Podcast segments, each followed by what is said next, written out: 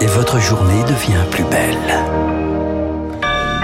Merci d'écouter Radio Classique, il est 8 heures. La matinale de Radio Classique avec Renaud Blanc. Je rappelle que mon invité juste après le journal sera Jean-Yves Berthaud, Déjeuner avec les talibans. C'est le titre euh, de son livre. Voici les titres du journal. La campagne de rappel débute dans les EHPAD. Une troisième dose de vaccin anti-Covid pour renforcer l'immunité des plus âgés. Les établissements se préparent, vous l'entendrez. Anne Hidalgo en route vers la présidentielle. La maire de Paris s'est déclarée hier à Rouen. Comment va-t-elle faire campagne? Décryptage dans ce journal. Et puis, savez-vous d'où vient la viande que vous dégustez au restaurant? L'étiquetage sera bientôt obligatoire pour le porc, le mouton et la volaille. Radio classique. Et le journal de 8 heures nous est présenté par Lucille Bréau. Bonjour Lucille. Bonjour Renaud, bonjour à tous. La troisième dose de vaccin arrive dans les EHPAD. Une campagne de rappel destinée à 550 000 résidents. Objectif faire grimper leurs anticorps. Malgré des personnes doublement vaccinées, des clusters ont été repérés cet été dans les EHPAD. Elodie Wilfried, les structures sont prêtes. La campagne devrait se terminer en octobre. Dans l'Hérault, l'EHPAD du Romarin a déjà été approvisionné en vaccins. Alors dès vendredi, 68 résidents ont reçu leur troisième injection. L'adhésion a été plus rapide que pour la première dose, sans pour autant susciter l'enthousiasme, explique Johanna Souille, la directrice de l'EHPAD. On n'a vraiment eu euh, aucun retour de famille euh, qui euh, sont montés au créneau pour nous dire on veut pas faire la troisième injection. Il n'y a pas une confiance aveugle, d'allégresse et en même temps il n'y a pas d'inquiétude non plus. On est un peu dans un contexte, je trouve, où c'est pas on n'a pas le choix, mais quelque part il faut le faire. voilà, on y va, mais c'est pas ça non plus qui va nous sauver quoi. Mais tous les EHPAD n'iront pas au même rythme. En Gironde, Nathalie Maubourguet est médecin dans trois établissements.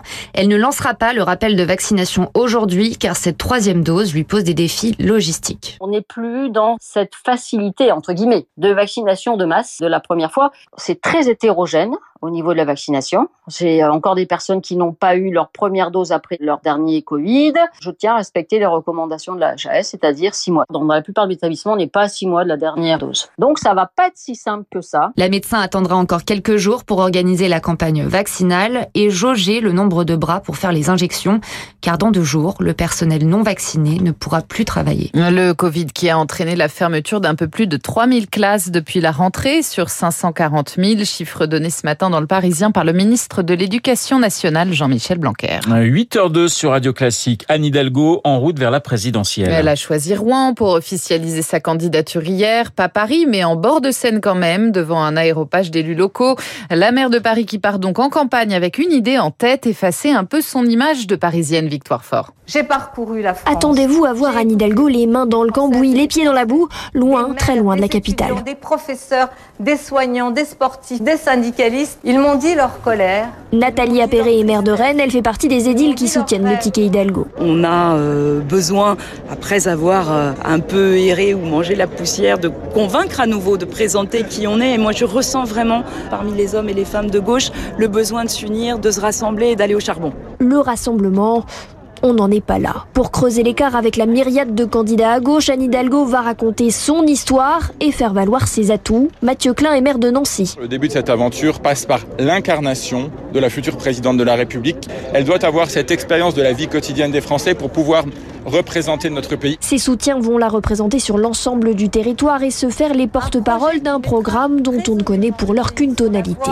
De la réconciliation de l'apaisement. Johanna Roland, maire de Nantes. Les enjeux de réindustrialisation, les enjeux de transition euh, écologique. Nous allons euh, nourrir ce projet par les échanges avec les habitantes et les habitants. Anne Hidalgo est pour leur crédité de 7 à 9% des voix selon les sondages. Autre candidate en campagne, Marine Le Pen, déjà déclarée, elle s'est lancée officiellement dans la bataille depuis Fréjus. Hier, elle a aussi passé les rênes de son parti à son numéro 2, Jordan Bardella. On en parlera dans un instant d'ailleurs avec euh, Guillaume Tabar, Marine Le Pen, le thème de son édito politique. Emmanuel Macron, lui, engrange un soutien de poids. Alors que le chef de l'État n'est pas encore officiellement candidat à sa réélection, son ancien Premier ministre, Édouard Philippe, est sorti de son silence hier pour lui apporter son soutien.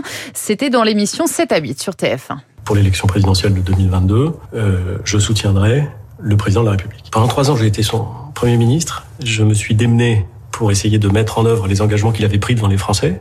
Je vois pas comment aujourd'hui je pourrais, d'ailleurs j'en ai aucune envie, dire mais c'est pas comme ça qu'il fallait faire. Et je pense que Emmanuel Macron est fait d'un métal dont je ne vois pas beaucoup la trace dans tous ceux qui sont candidats aujourd'hui à l'élection présidentielle. Je pense que c'est euh, très important. Alexandre Benalla face à la justice aujourd'hui. L'ancien chargé de mission de l'Élysée comparaît pour les violences du 1er mai 2018 et pour l'utilisation frauduleuse de passeports diplomatiques. Il risque 7 ans de prison et 100 000 euros d'amende au total.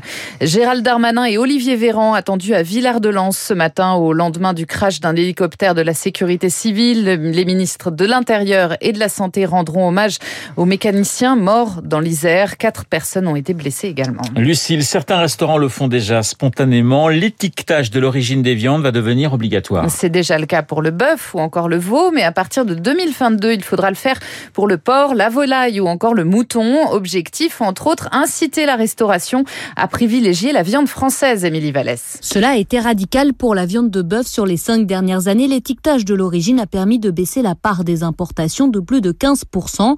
Le gouvernement espère donc le même impact pour le porc et la volaille. Paul Rouge, directeur de Culture Viande, syndicat du secteur. Dans la volaille, on a des niveaux qui sont autour de 80% d'importation dans la restauration collective, dans la restauration commerciale. Et pour la viande porcine, on est entre 45 et 50%. Donc vous voyez que c'est des niveaux importants. Si les demandes de viande française augmentent, cela ne posera aucun problème, sauf pour l'agneau où notre production est trop faible. En matière de volume, il n'y a pas d'inquiétude, ni en volaille, ni en bœuf, ni en veau. En viande porcine, on est autosuffisant à plus de 103, 104%. On produit à peu près 2 500 000 tonnes. On est prêt à répondre à la demande de la restauration collective. Du côté de la restauration, on soutient cette mesure, mais on souligne que la viande française a un coût.